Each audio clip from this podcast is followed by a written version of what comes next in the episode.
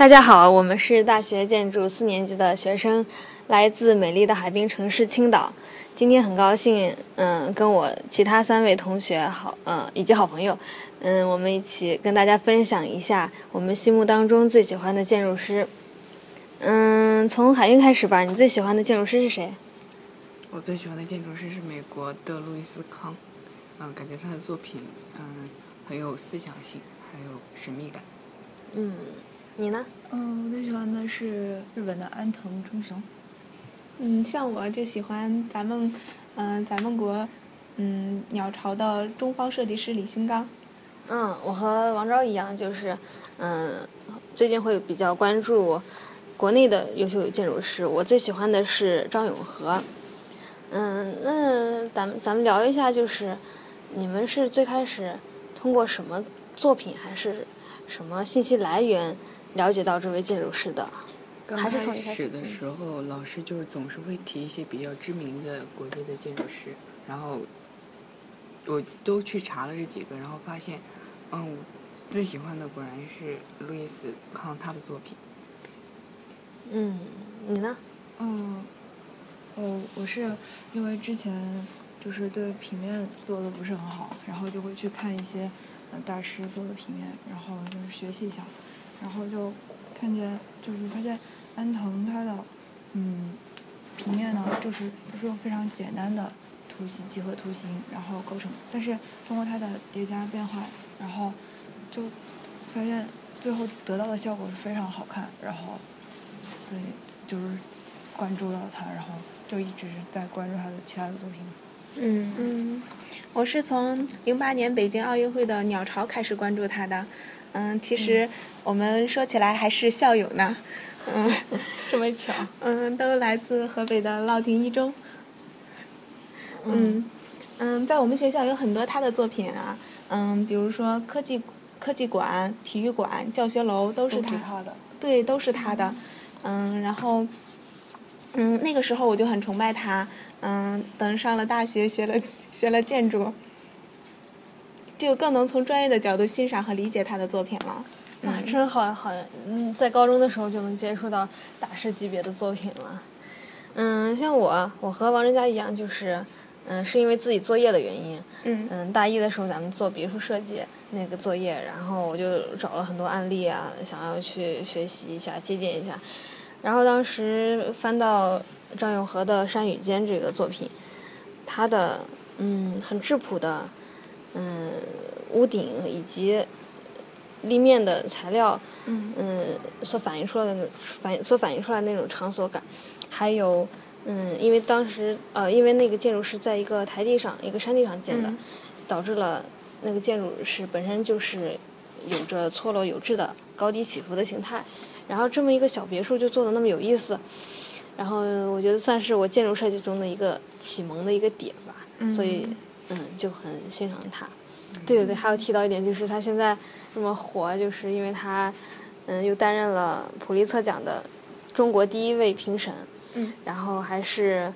零五年又担任了 MIT 的建筑系主任，这样一来呢，就是曝光频率很多。MIT，MIT 麻省理工，我知道。对对对，很很厉害啊，嗯。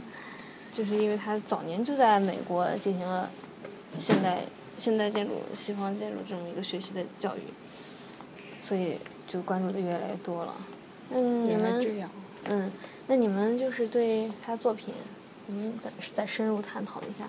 像你说的路易斯康，我最喜欢的，说起他最我最喜欢的作品，肯定是那个萨尔克生物研究所。嗯与其说是喜欢它的建筑，不如说是喜欢它建筑连同场地营造的整个的一种感觉。嗯它最出名的也就是两栋建筑物中间的那条广场上的那条河流了，它能够直接把人的视线引向前方的太平洋。嗯我觉得这，呃，这感觉上给了建筑或者场地一种一种在物质之上的一种精神的呃力量的感觉。嗯嗯哦，我喜欢的安藤的作品，就是我比较偏那种小型的建筑，然后嗯嗯，就是这是不是也是女生 的女生的特质？是然后就比较喜欢他设计的那种住宅类型的。然后最喜欢的是他那个为人诟病比较多的那个呃朱迪的长屋，然后大家都知道啊。然后就是、呃，虽然它是那种它的建筑由于中庭的镂空的部分，然后呃可能晚上的时候下雨上厕所都得打伞，然后但是嗯，它的建筑是很有他自己想法的，然后就是嗯嗯，他觉得嗯建筑应该贴近生活，然后嗯从他小时候跟他奶奶住的那个屋子。嗯，他感受到就是夏天的时候非常炎热，然后冬天的时候很寒冷，然后他觉得，呃，体验夏天的炎热和经历冬天的寒冷，这才是真正的生活。生活对对对。然后，所以会比较喜欢这种有想法的、有自己坚持的。那么也就是他童年的一些经历，对对他的作品还是有比较深的影响的。嗯，是的，感觉他对建筑有一个非常明确的概念，就是坚持自己对建筑的一些认知。嗯，包括路易斯康，还有一些很多国际上的大师，好像他们都有自己本身对建筑物的的呃一些想法。对，嗯嗯，对，说到生活，嗯，我喜欢张永和一点就是，他真的是除了建筑本身，他在其他领域也非常有自己的造诣跟才华。嗯，比如说他会去拍微电影，还会写剧本儿，还嗯、服装设计，还有一些锅碗瓢盆的设计。嗯，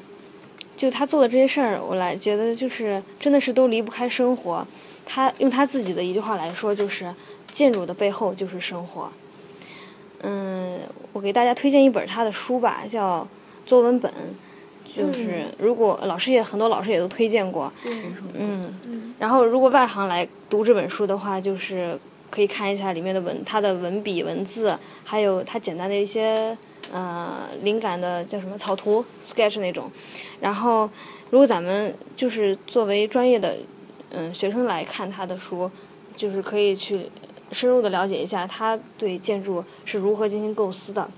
嗯，非常值得看。还有就是给大家推荐一部他拍的微电影，叫《影捉影》，也算是他的一个对他作品的一个回顾，因为他嗯，就是在这个微电影的第一个镜头是在他设计的成都安仁嗯十年大世纪馆，这个设计世纪馆是摆放了很多嗯与文革相关的一些物品的一个博物馆，然后他从那个呃那个建筑是形似一座桥，他从那个桥底下开始取的第一个景，然后再到他的二分宅，再到他的其他的一一系列的作品，最后呢就是通过蒙太奇的手法把这些都接起来，到最后又回到了那个桥那儿，然后整个整个呃剧本也是他写的，我觉得非常有意思，嗯，就是不论是从文学还是从电影，嗯，我觉得这种来源于生活的东西，也可以为我们的建筑设计提供很多素材。嗯。世界上很多知名的导演也是建筑师，应该最厉害的就是 Playtime 的导演吧，哦。游游乐时间的那个是是是，雅克。嗯，也可以跟大家推荐一下。嗯嗯，嗯，像我前几天就在微博上关注了一下李新刚的最新设计的绩溪博物馆，嗯，想跟大家分享一下，嗯，他这个。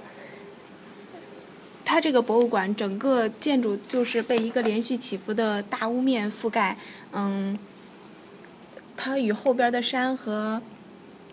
与后边的山和前面的水交相呼应，嗯、与整个环境融合得非常好。嗯，值得一提的是它的呃这个坡屋面，嗯，每一个屋面的坡度都是不一样的，它是根据基地周围的建筑嗯计算得来的，嗯。不光是就是跟周围的建筑有呼应吧，同时也采用了一些当地的建筑材料，比如说砖瓦等等，嗯，也采用了一些当地的传统的建筑技术吧，嗯嗯，